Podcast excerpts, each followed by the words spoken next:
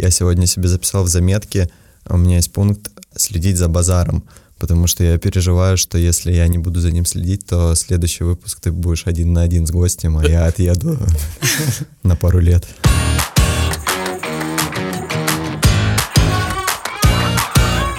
Привет! Это очередной эпизод подкаста «Где картинки?». Подписывайся, чтобы не пропустить новые выпуски.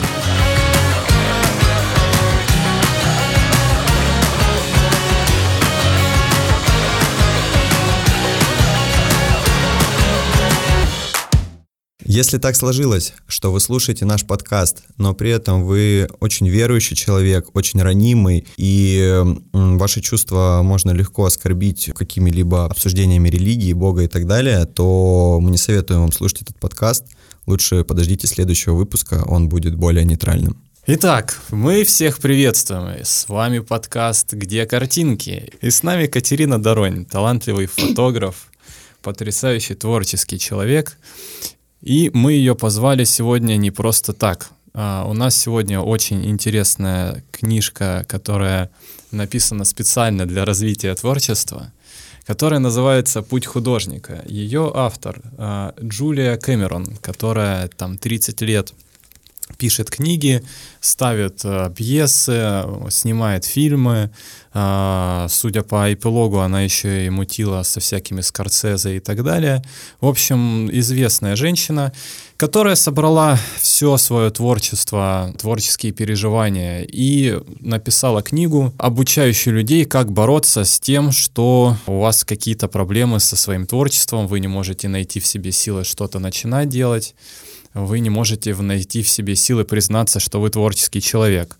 И с этой книгой она, собственно, преподает именно свой путь художника уже более 15 лет, создавая творческие кружки во всех частях Земли. Сегодня наша дискуссия, скорее всего, будет очень жаркой, потому что у нас есть как ярые сторонники, так и ярые противники этой книги. А, поэтому мы надеемся, что наш подкаст сегодняшний не перерастет в просто безумный срач. Итак, книга рассказывает нам о 12 неделях в течение которых, делая определенные упражнения, вы достигнете просветления и станете поистине творческим человеком. Все начинается с небольшого интро, там Джулия рассказывает, кто она вообще такая, и в целом рассказывает главные постулаты своей книги, чтобы потом не заострять внимание на объединяющих моментах. Там она рассказывает, например, о том, как она видит для себя Бога. У всех здесь появляется улыбка сразу в студии. И я понимаю, почему. И вы, наверное, если читали эту книгу, тоже понимаете.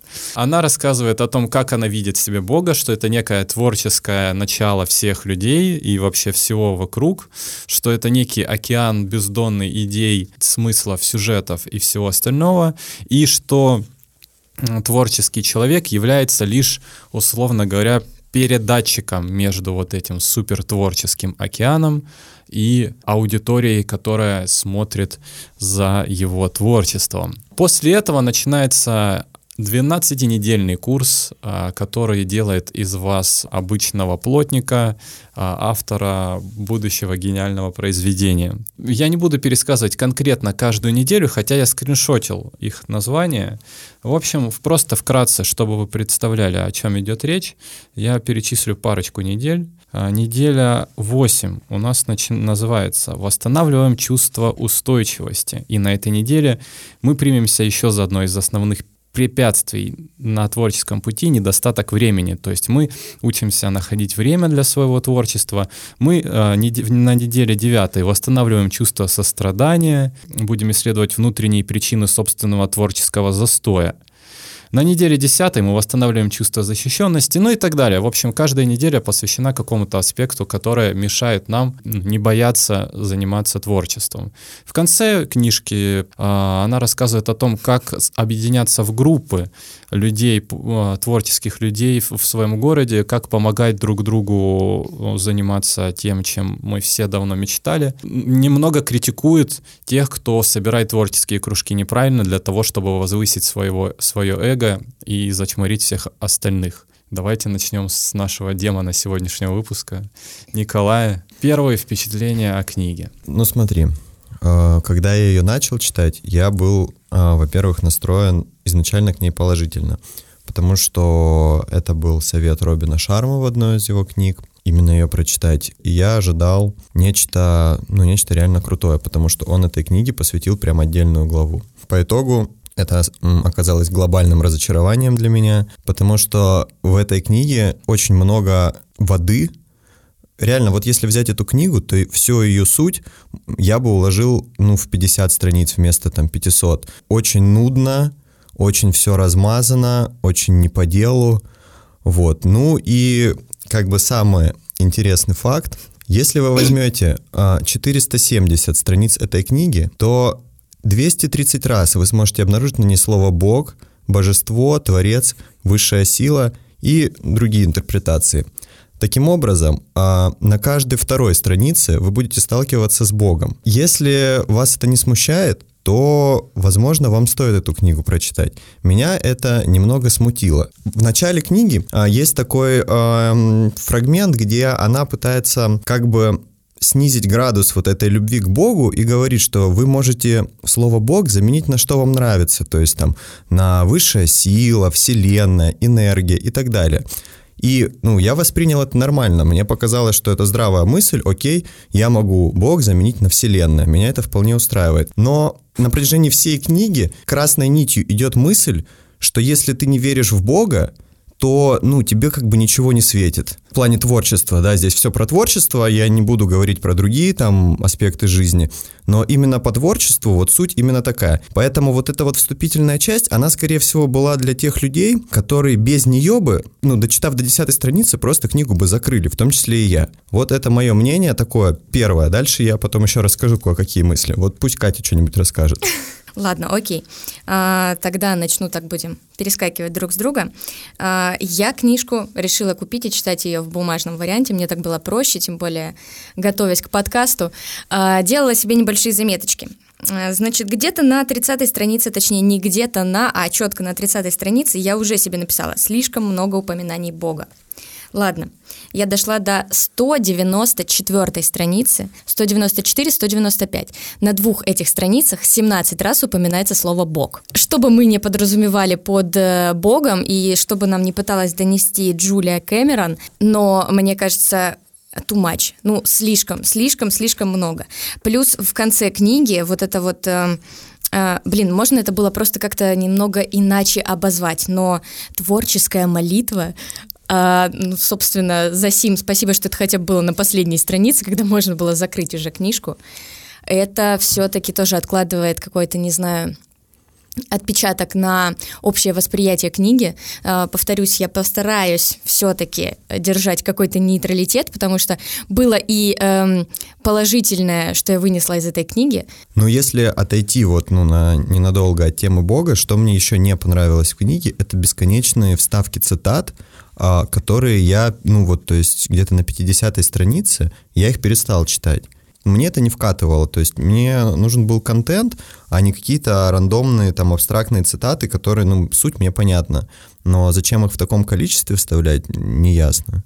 А, я люблю цитаты в книгах. Мне довольно прикольно их было читать. Но у Джулии действительно, действительно слишком много цитат. Иногда ты не успеваешь даже уследить за повествованием. Я читал с телефона, и иногда ты из-за цитат просто начинаешь потихонечку забывать, о чем ты вообще читаешь, потому что ты только втянулся, и тут тебе бамс, и снова о том, что Господь следит за тобой. В целом, касательно темы Бога, я более-менее нормально это воспринял, потому что ну, я изначально поверил в постулат о том, что я могу назвать это как угодно, и в целом, мне кажется, я понял, зачем она а, о нем говорит ну, не так много раз, но вообще она вводит такого персонажа. На мой взгляд, почему она это сделала? Потому что действительно, наверное, для творческого человека, особенно находящегося в стадии творческого застоя, как она называет это в своей книге, будет полезно э, получить некое право на ошибку, некое право на то, чтобы ты напишешь полную фигню или там нарисуешь полную фигню, и думать о том, что не ты виноват и не ты бесталанный человек. Ну, в общем-то, скинуть это, всю эту вину на проведение. Ну вот э, к этому, кстати, я хотел добавить, да, тут ты прав, и это еще один такой ну, еще одно небольшое разочарование по книге. Изначально, когда я ее начинал читать, я думал, что она в том числе написана для людей, которые в данный момент к творчеству не имеют никакого отношения. То есть, как ты вначале сказал, да, ты плотник, но ты хочешь там, не знаю, собрать рок-группу, ты хочешь начать рисовать. Но по факту книга в основном нацелена на уже творческих людей, то есть на людей с, душевной, с тонкой душевной организацией. Но каких-то прям классных советов для людей, которые вообще к творчеству не имеют отношения, их минимум. Ну, то есть по сравнению с тем, просто как выйти из кризиса уже творческим людям. Ты человек творческий, тебе что-то эта книжка дала как творческому человеку? Да я в том-то и дело, я не считаю себя творческим человеком. Ну, я имею в виду творческие люди, у которых творчество — это главное занятие в жизни. Художники, музыканты. То есть а для людей, у которых, если они прекращают заниматься творчеством, то у них как бы теряется смысл вообще их жизнедеятельности. У меня на творчестве ничего не завязано. Я могу как бы сегодня заниматься творчеством, потом год не заниматься. Ладно, окей, наверное, тогда как э, человека относительно творческого, э, меня книжка периодически оскорбляла. Может быть, она меня оскорбляла, потому что я находилась не в правильном настроении или не в, э, не в том состоянии, когда нужно читать эту книгу. Может быть, если бы я была в творческом кризисе или упадке, я бы говорила, о, да-да-да, мне эта книга помогает. А, хочу зачитать, наверное, да, так, такую небольшую цитаточку о списке самых распространенных негативных клише.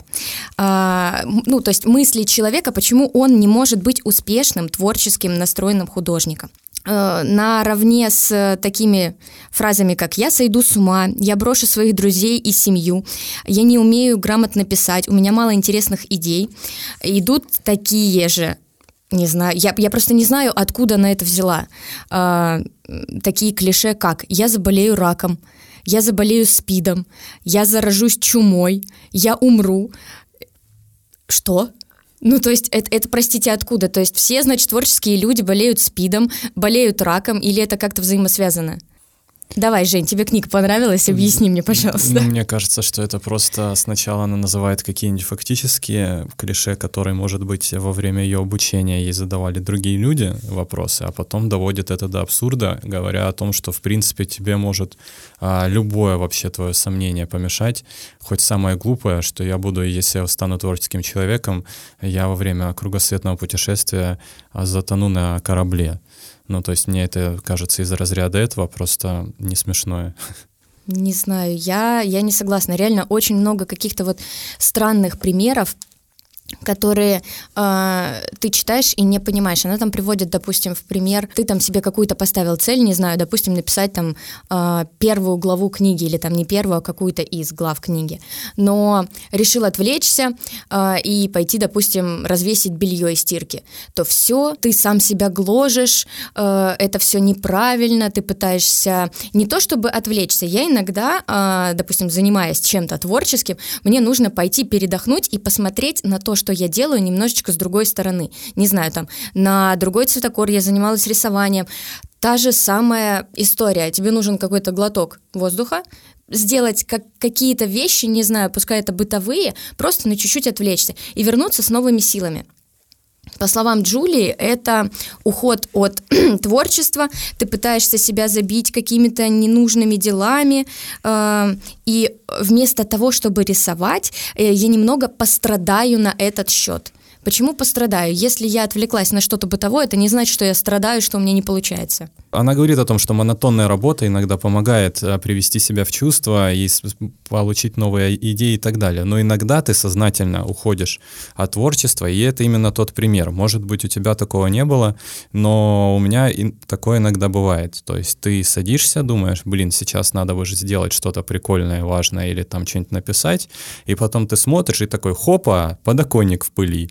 И ты просто идешь его протирать, и пока протираешь, ты реально думаешь, что, ну, с одной стороны, ты делаешь что-то хорошее, но с другой стороны, у тебя-то вообще-то задача на день была сегодня его не, не так сказать, потратить, а ты сейчас занимаешься тем, чем, в принципе, э, мог бы вообще-то никогда не заниматься. Поэтому мне знакома такая ситуация. Жень, но ты три или два раза сказал слово «иногда». В книге э, э, Джулии она убеждает нас в том, что это всегда. То есть если ты так делаешь, то значит это вот это. А то, о чем ты рассказал, это обычная прокрастинация. Это вообще не имеет э, прямого отношения именно к творческим людям. Это откладывание важных дел, либо откладывание важных дел на потом, либо замена их абсолютно неважными делами. То есть тебе а, нужно там, не знаю, написать письмо по работе большое, а тут ты вспоминаешь, что условно у тебя там бардак на балконе, и ты такой, о, у меня бардак на балконе, пойду-ка я его убирать. Поэтому, ну, это не новость, и это не имеет прям такого привязки к творчеству. Так вот, она пишет советы непосредственно для творческих людей и говорит на, соответственно, если тебе помешало там подоконник или э, бардак на балконе творить, то кон- конкретно тебе и адресу, адресуется это, это дело. Если она тебе мешает прочитать пару параграфов по юриспруденции и заработать а, 20 долларов, то об этом мы встретим в других книгах о самомотивации, о дисциплине и так далее. Но мы читаем сейчас книжку о художниках, о творческих людях, соответственно, те же самые термины интерпретируются в их сторону. А, наоборот, я увидел в книге сборник каких-то общих выстрелов, по разным возможным болям и проблемам творческих людей, а, ну, которые более-менее каталогизированы, которые мог, помогут вам в какой... Вот именно вас зацепить. То есть она там стреляет по воробьям очень много, а один из этих воробьев ты. И вот она там палит-палит, то бог, то энергия, то полушарие, то еще что-то. Потом бамс, какая-нибудь цитатка, которая задевает именно тебя, и ты такой, да, вот это я могу в своей жизни применить не знаю, я, я, я вот реально, я не понимаю абсолютно ее, и э, очень много э, каких-то высказанных ей мнений. Я считаю, что это неправильно. Я прям вот выписывала себе цитатки, наклеила себе кучу хрюшек э, в виде стикеров на эту книжку, чтобы зачитывать, зачитывать, зачитывать. Я не согласна с половиной цитат, не знаю, там, с половиной абзацев, которые вот она приводит там где-то в примеры. Или, кстати, еще сейчас тоже вспомнила момент, с которым я не согласна. А, Джулия говорит нам о том, что вы не должны размениваться по мелочам. И, например, если вы хотите стать великим режиссером, вы не должны быть, э, вы не должны монтировать просто видео. В смысле, люди с чего-то начинают. То есть, если я хочу как-то иметь какое-то иметь отношение к производству, например, фильмов, кино, то сначала я их могу сама снимать. А в дальнейшем там я могу их монтировать, не знаю, красить. И потом постепенно перейти к тому, чтобы стать чисто режиссером. Я не могу сразу прийти и стать режиссером, не зная, э, что там чуть ниже. Более того, у людей, мне кажется, все-таки да, у тебя может быть какая-то склонность к творчеству, но ты не всегда знаешь, к какому. Если у меня нет слуха и голоса, но я хочу петь, и если я сразу тут, не знаю, там заплачу, или там мой э, какой-нибудь мистер кошелек заплатит всем и вся, чтобы мои клипы крутились по телеку, зачем оно нужно? Ну, то есть это действительно будет творчество. А, я тоже выписал под себе некоторые цитатки. Тут есть такая мысль о том, что не ты полностью несешь ответственность за свою жизнь. Вот меня вот это больше всего не понравилось. То, что ты можешь там делать, по твоему мнению, огромное количество усилий, но все равно как бы твоей жизнью управляет Бог. Даже если взять, провести параллель а, с, там, ну, с какими-нибудь книгами по саморазвитию, типа там а, «Думай богатей», «Закон успеха», «Подсознание может все», там те же, та же «Магия утра», а, где говорится о позитивных утверждениях, там, аффирмациях и так далее – а, я вот выписал из тех книг что-то, то есть там, ну, например, самый главный тезис, то, что я могу все, ну, в разных там вариациях, а здесь же, цитата, «Я лишь передатчик божественного творчества, и моя работа приносит добро». Раз. Мои мечты от Бога, и Бог в силах их исполнить. То есть основная мысль в том, что твои мечты может исполнить только Бог. Ты как бы, ну, сиди ровно и смотри Ворониных а Бог как бы либо, ну, исполнит твои мечты, либо нет. Вот мне это не нравится. Я как бы сторонник того, что человек должен нести ответственность за свою жизнь и понимать, что его усилия приведут его к каким-то результатам. По вопросу Бога, несмотря на то, что Конечно, я в начале книги очень сильно закрывал на это глаза и, в принципе, не акцентировал свое внимание, но потом она начинает в середине книги палить этим богом как из пулемета, и, ну, довольно сложно вывести. Несколько недель — это просто неделя божественного вмешательства в твою жизнь. Потом она немножко сбавляет обороты и становится снова попроще читать. Я лично для себя воспринял э, в этой книге понятие Бога как понятие, если вы когда-нибудь играли в игры, вы, наверное, сталкивались с таким термином, как мана. Это типа ваша духовная сила, которая позволяет вам колдовать. И, в общем, в целом творчество сравнимо с колдовством для меня в этой шкале. Потому что изначально, если ты не наполняешь, там, как она говорит, свой духовный колодец, не ходишь на творческие свидания с самим собой и не лелеешь в своем сознании маленького мальчика или маленькую девочку творца-художника, то у тебя эта мана равна нулю. Хотя в целом во всем мире ее бесконечно. Как только ты начинаешь а, делать некие упражнения и вспоминать о том, что все мы, возможно, духовные творческие люди, у тебя это количество маны потихонечку пополняется, и ты начинаешь быть способен на некие творческие потуги. А, одна из главных ее фраз заключается в следующем. А, об установке, о том, что Бог э, проследит за качеством, а я должен проследить за количеством. Именно это твоя роль. Ты должен э, не прокрастинировать, не, не лишать себя творческих своих дарований, а заниматься тем, что ты пытаешься, спотыкаешься, падаешь, встаешь, идешь дальше писать, идешь дальше пытаться привнести что-то свое в окружающую вселенную. А уже ну, некая высшая сила проследит за качеством того, что ты делаешь, хотя на самом деле э, это тоже твоя целиком твоя заслуга, потому что чем больше, грубо говоря, у тебя маны, тем серьезнее твое колдовство. Поэтому здесь просто немножко иносказательно снимается ответственность с творческого человека на первых порах, чтобы он не думал, что меня раздал, ну, типа, разнесли рецензенты, я самый отвратительный в мире, все, я неуч, я дальше не пойду. Именно здесь ты можешь подумать, что, ну ладно, моя цель заботиться о количестве, качество придет и дальше вставать и идти.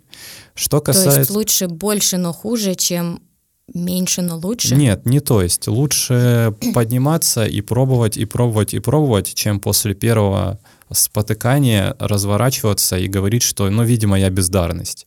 я воспринял ее совет именно таким образом. Она не говорит о том, что ты можешь делать полнейшую фигню, а, лишь бы бесконечно. Она говорит, что ты главное делай, и потом, ну, блин, если ты что-то делаешь, все же знают о правиле там 10 тысяч часов, тысячи часов и так далее. Мне кажется, если ты даже совершенно лишен таланта, то за 10 тысяч часов ты так или иначе добьешься своего.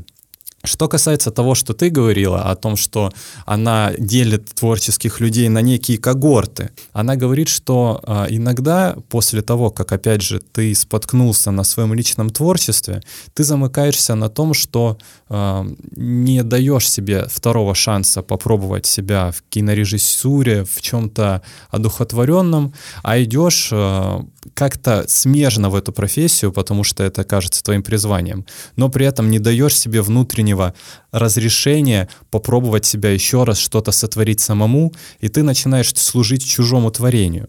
Но изначально дать себе возможность э, попробовать, потом споткнуться, ошибиться и попробовать еще раз, вот она говорит об этом, что не стоит э, ставить на себе крест раньше, чем, раньше, чем нужно все, что ты сейчас сказал, это все правильно. И, ну, ты сделал одну простую вещь. Ты перевел эм, с языка Джулии Кэмерон на адекватный людской язык. Ну, вот если бы написать книгу по твоим словам, то получилась бы ну, здравая, адекватная книга, которая дает советы через призму твоего жизненного опыта, а не через призму там божественного промысла.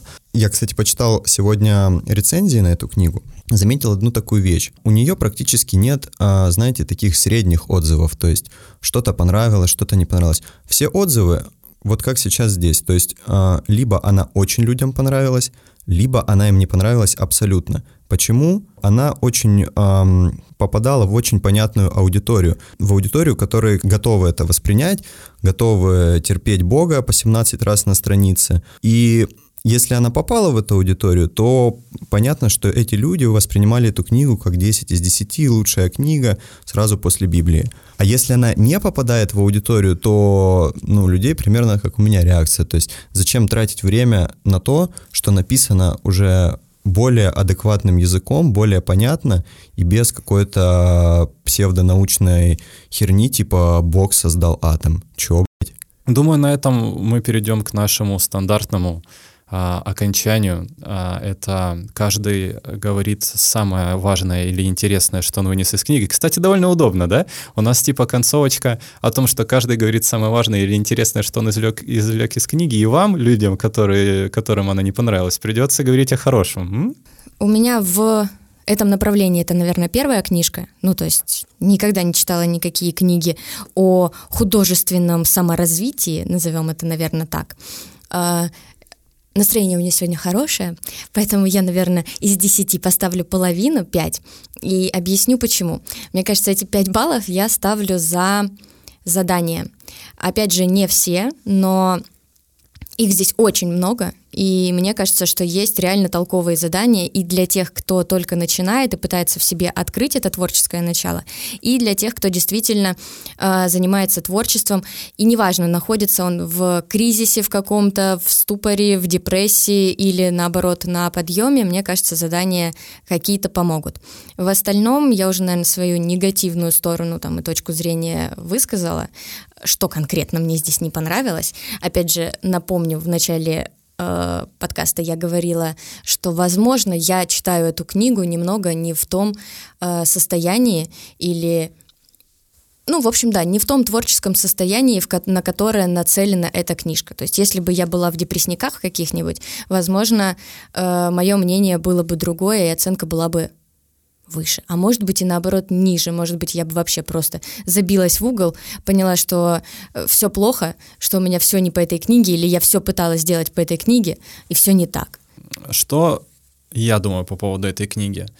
Несомненно, если вы творческая личность в замешательстве, если вы чувствуете, что ваша судьба связана с искусством, но не знаете, как, а, какие аргументы для себя придумать для того, чтобы начинать заниматься и творить, то эта книга вам помочь может. Она непосредственно, не для... Потому что наверняка вы, опять же, если в поиске, вы читаете всякие книги по мотивации, по бизнесу и так далее, но если вы человек творческий, то вам э, совет типа «делай вот это и заработаешь миллион долларов» глубоко по барабану.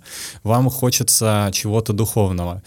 Пожалуй, как духовный проводник, ну, других книг, они, возможно, есть, э, но я не встречал так, э, именно духовный проводник по творчеству. Я бы ее рекомендовал читать прям как она и есть по неделям. То есть вы проснулись, у вас сегодня понедельник, у вас все плохо в жизни. Вы начали писать творческие страницы, вы начали ходить на творческие свидания, вы начали думать о своем маленьком творческом ребенке через неделю у вас следующее задание. И так, возможно, вас э, не расстреляем словом «бог», потому что вы его будете встречать раз в неделю, а, читая очередную главу, но все равно главе на седьмой будет сложно. Из, изначально я планировал вообще ей бахнуть чуть ли не десятку, потому что было очень много фраз, которые я находил полезными для того, чтобы дальше расти, идти вперед и так далее. И, и мне нравился именно вот этот оттенок, что мы пишем книгу для людей творческих, а не для людей бизнеса.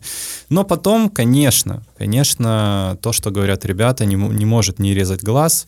В общем, я и поставлю, ну, пожалуй, за уникальность, за уникальность, за уникальное предложение для творческих людей я все-таки поставлю 8, хотя предыдущая книга «Продавец обуви» Фила Найта, наверное, для меня больше запомнится. Но из-за того, что я не встречал гайдов по творческому развитию других и мне кажется, в моей картине мира это единственный, то вот за это восьмерочка, восьмерка просто потому, что Джулия, ну, надо было все-таки понормальнее написать. Ну, и теперь я расскажу поэтапно. Во-первых, кому э, стоит прочитать эту книгу? Книгу стоит прочитать людям, э, ну, сейчас без иронии, э, действительно, если вы очень духовный человек, если вы верующий человек – то вам она зайдет. Вам она зайдет, у вас она срезонирует, вам понравится.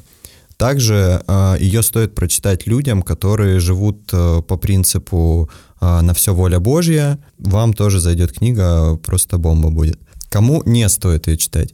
А, ее не стоит читать Атеистам. всем... Ну, атеистам, само собой, ее не стоит читать а, всем людям, кто как бы пребывает в добром здравии и немножко ну, несет ответственность за свою жизнь, и кому нравится осознавать, что именно его решения, его поступки приводят к тем или иным результатам. Он принимает свои ошибки, он работает над ними и, ну, то есть полностью несет ответственность за свою жизнь.